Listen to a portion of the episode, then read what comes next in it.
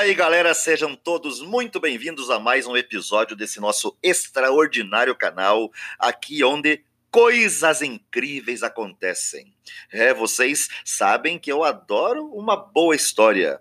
E sabem por quê? Porque muitas delas possuem o incrível poder de inspirar seres humanos a mudarem, a serem melhores, a evoluírem para outros patamares. O storytelling, além de ser encantador em sua própria essência, traz consigo uma definição espetacular.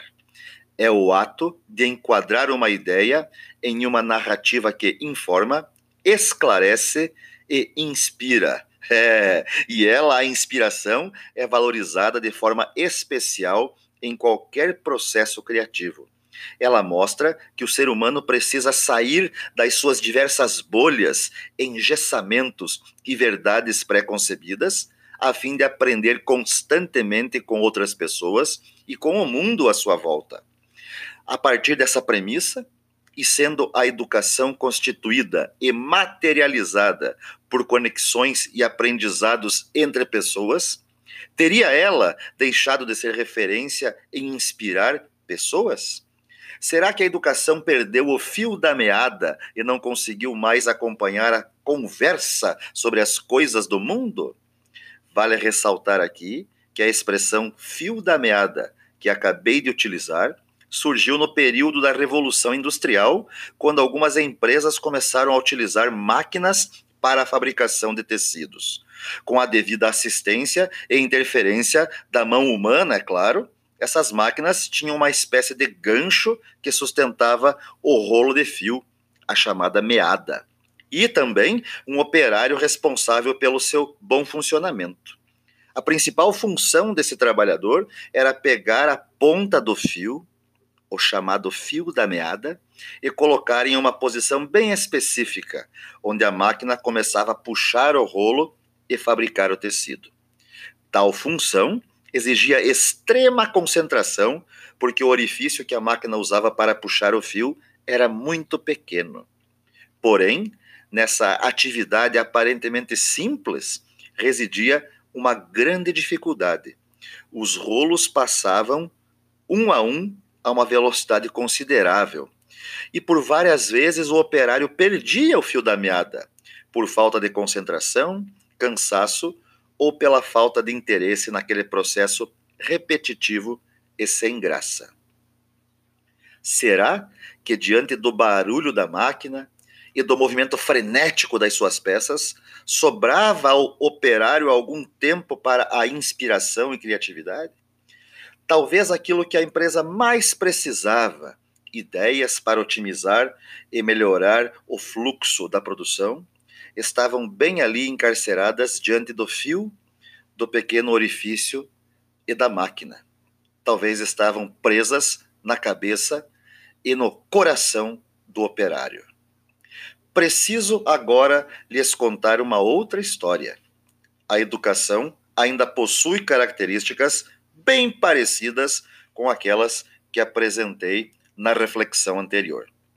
Saibam que a educação padronizada e pasteurizada, em suas diversas meadas, acabam por destruir a criatividade e a inovação, que são exatamente os ingredientes e qualidades essenciais para as questões estratégicas de saúde e economia, por exemplo, vividas por todos os seres humanos do planeta na atualidade.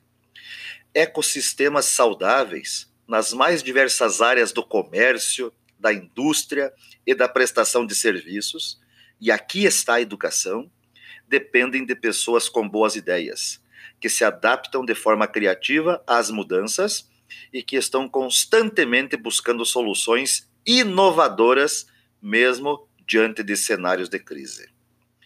Diante disso, e provocando aí os ouvintes que de alguma forma estão envolvidos com educação, quero lhes apresentar três caminhos possíveis para o cenário educacional da atualidade. Faça mudanças rápidas no sistema. Pressione por mudanças impactantes no sistema. Ou assuma a dianteira para soluções fora do sistema. As estruturas e processos de educação que são executados hoje, na sua grande maioria, não foram planejados tendo em mente o mundo em que vivemos hoje. Em função disso, estamos carentes de um número expressivo de seres humanos que, em conjunto e de forma harmoniosa, encontrem soluções criativas para os problemas complexos que nos afetam agora. Há 50 anos, a população do mundo era cerca de 3,6 bilhões de pessoas. E hoje temos pouco mais que o dobro disso.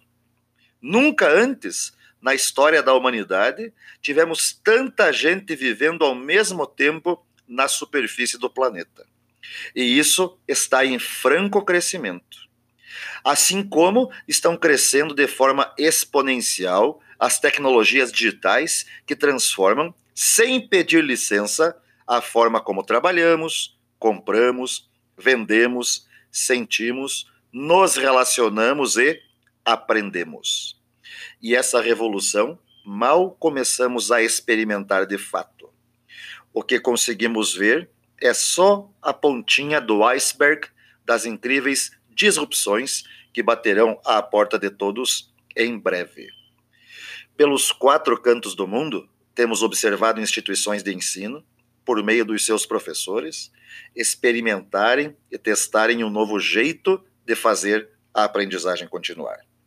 Apesar das portas das escolas estarem fechadas, com isso não será possível admitir a hipótese de que, quando a vida voltar ao normal, a educação não tenha evoluído para um próximo nível.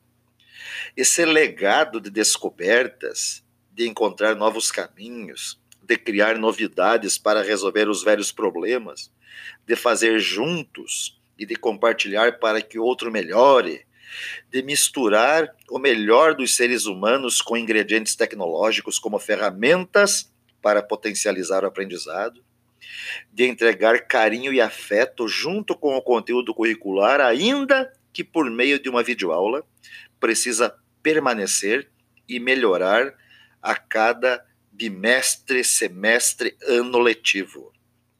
Caso isso não aconteça, perderemos uma incrível oportunidade de mudança. Perderemos mais uma vez o fio da meada da educação. É isso aí, meus queridos amigos. Vamos em frente, vamos rápido, vamos na certeza, pois o futuro é agora.